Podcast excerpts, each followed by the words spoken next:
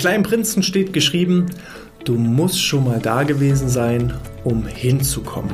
Und was dieser Satz mit betrieblichem Gesundheitsmanagement, Stressmanagement, mit meinem Leben und auch mit meinem neuen Buch zu tun hat, das erfahrt ihr heute im BGM Podcast, der Podcast über betriebliches Gesundheitsmanagement für kleine und mittelständische Unternehmen. Mein Name ist Hannes Schröder. Ja, du musst schon mal da gewesen sein, um hinzukommen. Dieser Ausspruch hat weniger was mit Ortskundigkeit zu tun, also sozusagen, um von A nach B zu kommen, muss ich natürlich irgendwie den Weg kennen. Nein, dieser Ausspruch hat eher so etwas mit ja, Visualisierung, Visualisierungstechniken zu tun. Ich insbesondere verwende sowas sehr häufig. Ich mag den Begriff Meditieren nicht, weil Meditieren assoziiert bei vielen äh, irgendwie, ich sitze im, Schneidersitz und ja, es brennen die Duftkerzen und Räucherkerzen und ich mache irgendwie um. Nein, so sieht mein Meditieren nicht aus, sondern ich visualisiere, ich stelle mir bestimmte Situationen vor, dass ich ein gewisses Ziel erreiche oder dass ich gewisse Situationen durchlebe. Und das insbesondere als Best-Case-Szenario entgegen von Worst-Case-Szenarien verwende. Und da ist es eben auch ein sehr, sehr gutes Tool zum Stressmanagement. Wir Menschen sind von Grund auf eher negativ eingestellt. Wir gehen immer vom Schlimmsten aus. In unserem Kopf läuft meistens so ein Worst-Case-Szenario-Film ab. Und das ist auch gut so, sonst hätten wir bisher nicht überlebt. Sozusagen, ähm, da kommt der Darwinismus hindurch. Äh, wenn wir eben nicht so agieren würden, dann wären wir wahrscheinlich schon längst gefressen worden. Also als Beispiel, wenn ich mir denken würde, oh Mensch, das ist aber ein niedliches Kätzchen, dann hätte der Säbelzahntiger mich wahrscheinlich schon gefressen und äh, der Darwinismus hätte dafür gesorgt, dass eben diejenigen, die am anpassungsfähigsten sind und nicht die neugierigsten, ähm, ja, entsprechend überleben. So, und deshalb ist unsere Gesellschaft so eingestellt, dass wir vom Grund auf erstmal ein Stück weit alles negativ betrachten, kritisch betrachten, hinterfragen und halt überlegen, welche Gefahr könnte entstehen. Jetzt besagen aber auch Statistiken, dass ungefähr in neun von zehn Fällen das Schlimmste niemals eintritt. Wenn du also abends im Bett liegst und denkst über den nächsten Tag nach und hast so Horrorszenarien, so Worst-Case-Szenarien, was alles schief gehen könnte, in neun von zehn Fällen tritt das nicht ein. Nur in einem von zehn Fällen tritt tatsächlich dieses Worst-Case-Szenario ein, so wie du es dir vorgestellt hast. Wenn ich das jetzt weiß, kann ich das natürlich auch für mich nutzen. Das heißt, genauso wie ich mir dieses Worst-Case-Szenario vorstellen kann, kann ich mir auch dieses Best-Case-Szenario vorstellen. Und dann kommt so eine Art Middle-Case-Szenario raus, also eine Mischung zwischen dem besten Fall, weil der tritt tatsächlich auch dann genauso selten ein wie der schlimmste Fall, irgendwas dazwischen tritt ein. Und ich kann mir genauso auch einen Plan entwickeln, damit er der beste Fall eintreten kann oder falls der schlimmste Fall eintritt, was ist denn mein Plan mit dem schlimmsten Fall umzugehen? Auch das sozusagen, wenn ich es tausendmal durchlebt habe, dann ist es schon gar nicht mehr so schlimm. Schlimm ist es ja nur, wenn es mich unvorhergesehen trifft. Und das ist eben so diese ja, Best-Case- und Worst-Case-Szenario-Technik, die ich ganz häufig bei mir verwende. Und wie mache ich das? Ich ähm, reflektiere halt zum einen schon mal meistens abends, was steht am nächsten Tag an. Und da ich weiß dann, welche Aufgaben anstehen, gehe ich in Gedanken schon mal durch, wie erledige ich diese Aufgaben. Was kommt auch am, im besten Fall bei diesen Ergebnissen bei raus? Also als Beispiel, ähm, ich habe halt einen Vortrag zu halten und stelle mir dann vor, wie ich den Vortrag halte, was ich anziehe, was ich an bestimmten Stellen dann sagen werde, wie die Leute darauf reagieren, dass sie dann lachen oder Standing Ovations geben und so bin ich automatisch in diesem Best-Case-Szenario drin. Demgegenüber könnte ich mir natürlich auch vorstellen, oh Gott, mein Beamer fällt aus oder die Teilnehmer kommen nicht oder ich komme zu spät oder ich habe ein Loch in der Hose oder was auch immer. Und meistens tritt dann dieser Middle-Case-Szenario ein, also dieser, dieser Mittelfall ein und das hilft mir einfach zu entspannen. Und genauso wie ich visualisiere bei Aufgaben, die jetzt am nächsten Tag anstehen, visualisiere ich auch häufig bei größeren Aufgaben oder Zielen, die ich mir setze. Und überlege mir dann auch, wie schaffst du es, nicht nur, dass ich das Gefühl, den Geruch wahrnehme und das vor meinem inneren Auge sehe oder auch spüre, wie fühlt es sich an, wenn ich dieses Ziel erreiche. Nein, von dem Ziel an wo ich es erreicht habe, spule ich praktisch diesen Film rückwärts vor meinem inneren Auge und überlege mir, was sind so die konkreten Schritte, um das zu erreichen. Und was habe ich damit schon erreicht? Ich habe mir zum Beispiel vorgestellt, ähm, im Bereich der Beziehung, Schrägstrich Ehe, wie fühlt es sich an? Also, als ich meine Frau das erstmal gesehen habe, war mir klar, yo, die willst du haben. Für die habe ich mich bewusst entschieden. Und dann habe ich mir schon halt vorgestellt, wie schaffst du es? Wie fühlt es sich an, in einer Beziehung mit ihr zu sein? Und wie kannst du es schaffen, einfach auch Schritt für Schritt da dieses Ziel zu erreichen? Dann auch später einen Schritt weiter. Wie fühlt es sich an, ähm, vom Hochzeitsaltar zu stehen? Was musst du tun, damit sie auf die entscheidende Frage auch Ja sagt? Was musst du tun, damit du entsprechend dich erstmal auch verlobst und dergleichen? Und da ist, hatte ich immer so einen ja, Film vor meinem inneren Auge. Genau das gleiche auch äh, im beruflichen Kontext. Als ich fertig war mit Studieren, bestand für mich genau die gleiche Herausforderung wie für viele andere. Ich wollte natürlich auch im Bereich des betrieblichen Gesundheitsmanagements Fuß fassen.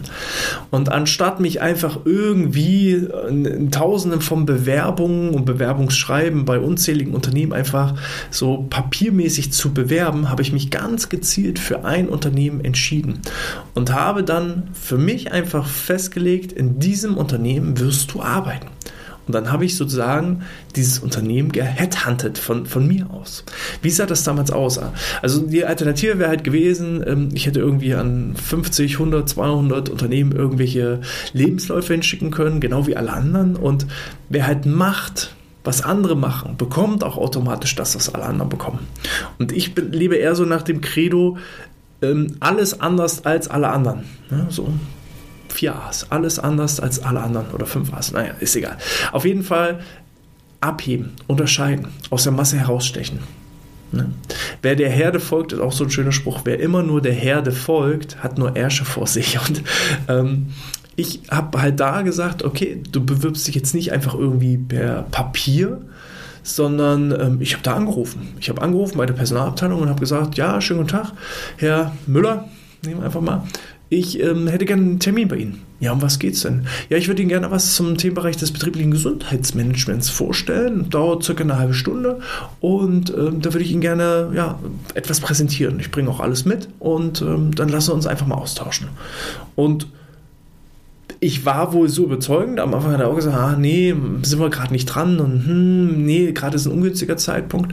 Ich bin da dran geblieben. Ich bin mir auch nicht mehr sicher, ist auch jetzt schon 10, 15 Jahre her, ob ich da ein, zwei, dreimal angerufen habe, aber ich bin auf jeden Fall dran geblieben. Ich habe ein, ein, Nein heißt für mich noch eine Information notwendig. Und ich bin da dran geblieben, bis ich diesen Termin hatte. Was habe ich dann in diesem Termin gemacht? Ich habe eine PowerPoint-Präsentation erstellt, ich habe einen Beamer mitgebracht, ich habe einen Laptop mitgebracht und habe gepitcht, wie man das so bei Unternehmensvorstellungen macht. Nur, dass ich nicht ein Unternehmen vorgestellt habe, sondern ich habe mich vorgestellt.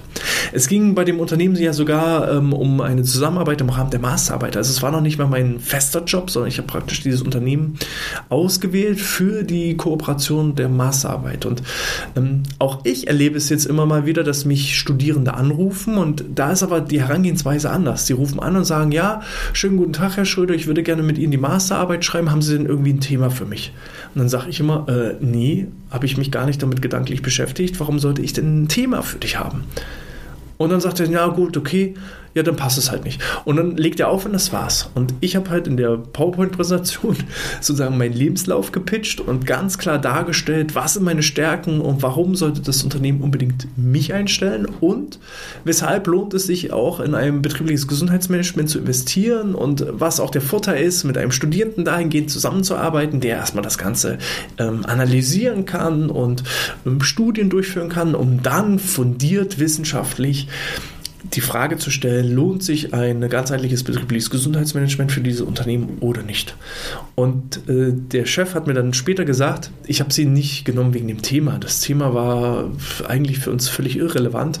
Sie haben mich als Person überzeugt. Und wie konnte ich so überzeugend sein? Indem ich diese Situation, diesen Vortrag, diesen Pitch und wie das ablaufen wird, einfach schon tausendmal vor meinem inneren Auge durchlaufen habe. Also du musst schon tausendmal da gewesen sein, um halt irgendwann hinzukommen. Das gleiche Spiel war auch äh, bei meinem Buch, 30 Minuten betriebliches Gesundheitsmanagement. Ähm, man hätte jetzt einfach ein Manuskript verfassen können und an tausende von irgendwelchen Verlagen schicken können. Aber ich wusste, das klappt nicht, weil das alle anderen wieder so machen. Was haben wir gemacht? Wir haben ungefähr eine Woche Arbeitszeit investiert, indem wir uns auf Amazon die Leseproben, weil es ist ja dieses 30-Minuten-Format, dieses Design haben wir uns einfach geklaut. Wir haben halt geguckt, wie sieht das Cover aus, wie ist äh, das Inhaltsverzeichnis äh, so verfasst, wie sehen die Farben aus, wie ist das Design, wie sind so die Zeilenabstände, wie sind so die einzelnen Worte und dergleichen. Und äh, dann haben wir eine Leseprobe erstellt. Wir haben eine digitale Leseprobe erstellt vom ersten Kapitel und auch eine Papierleseprobe erstellt. Und beides zusammen habe ich dann an den Verlag geschickt. Also wir haben das komplett äh, nachdesignt, sodass die denken, hä, was ist denn, was ist denn, das Buch kenne ich doch gar nicht, aber das sieht aus wie unseres. Und so haben wir dann eben auch das Buch, diese Leseprobe drucken lassen und auch dann zum Verlag hingeschickt. Und gleichzeitig habe ich ein Video aufgenommen, wo ich ganz klar ähnlich wie bei der Präsentation äh, bei der anderen Firma, habe ich ganz klar erklärt, warum ich denn genau der richtige Autor für diesen Verlag bin. Und ähm, es ist tatsächlich so, ich habe mich beim Kabal Verlag, das ist der erste Verlag, bei dem ich mich nach dieser Art und Weise beworben habe, weil ich mich bewusst dazu entschieden habe, auch zu diesem 30-Minuten-Format bewusst dazu entschieden habe. Und dann habe ich die geheadhuntet. Dann habe ich das im Papier hingeschickt. Ich habe ein Video aufgezeichnet und habe es als Video nochmal hingeschickt und habe erklärt, warum ich denn der beste Autor für, diese, für, diese, für dieses Buch wäre und warum es denn notwendig ist, dieses Buch zu veröffentlichen. Und dann habe ich da hinterher telefoniert, nachtelefoniert. Ich habe auch geschaut, ähm, wen kenne ich denn, der vielleicht auch schon im Kabal Verlag äh, Bücher veröffentlicht hat? Und dann habe ich die gefragt, Mensch, wer ist denn dein Ansprechpartner und mit wem kann ich denn reden? Und dann habe ich so versucht, über Beziehungen von Dritten reinzukommen. Aber der Ursprungspunkt war, dass ich die feste Entscheidung getroffen habe, ich schreibe dieses Buch genau in diesem Verlag, genau zu diesem Thema. Ich hatte das Design und die Inhalte des Buch war in meinem Kopf schon zwei Jahre lang fertig. Und dann hat es jetzt praktisch nochmal, bis ich da angekommen bin, zwei Jahre gedauert. Aber du musst schon mal da gewesen sein, um hinzukommen. Und das ist so etwas, das durchzieht einfach mein komplettes Leben. Ähm, und das werde ich auch weiter so verfolgen. Und das ist auch meine Empfehlung an dich einfach mit Visualisierungstechniken zu arbeiten, anstatt immer nur das Negative zu sehen und Angst zu haben und sozusagen im Worst-Case-Szenario deines Lebens festzuhängen, weil das ist dann diese selbsterfüllende Prophezeiung. Das, ob du, Henry Ford sagte, ob du glaubst, du schaffst etwas oder du glaubst, du schaffst es nicht, du wirst in beiden Fällen Recht behalten. Und dann ist es doch viel, viel einfacher, eher das Positive und das Best-Case-Szenario vor dem inneren Auge zu haben, als immer nur an das Negative zu denken. Und das ist so der Appell an dich heute. Hat so ein bisschen was mit ja, Stressmanagement zu tun, hat ein bisschen was mit meinem Leben und mit dem Buch zu tun, hat aber auch insbesondere was mit dem betrieblichen Gesundheitsmanagement zu tun. Wenn ich also manchmal ähm, Geschäftsführer spreche und denen das Prinzip des betrieblichen Gesundheitsmanagements erkläre und er dann zu mir sagt, ja, Herr Schröder, das mag ja alles sein, ähm, bei Ihnen und Ihr Unternehmen und auch den Unternehmen, die Sie betreuen, mag das funktionieren, aber ich kenne ja meine Mannschaft, ich weiß ja, wie die ticken wer eben genau mit dieser Einstellung hineingeht, dass das sowieso nichts wird und dass da keiner mitmacht, der wird auch genau diese Ergebnisse erzielen. Und da ist halt diese Sensibilisierung dahingehend, stell dir doch einfach mal vor, alle machen mit. Und was müsstest du tun, damit alle mitmachen? Und dann kommst du auch auf die Lösung. Und man muss manchmal erst das Ziel haben und dann dazu den Plan entwickeln, wie man dieses Ziel erreicht, bevor man eigentlich den Plan kennt und dann irgendwann vielleicht das Ziel erreicht. Also ich denke da ganz häufig vom Ende her. Und das funktioniert, zumindest bei mir.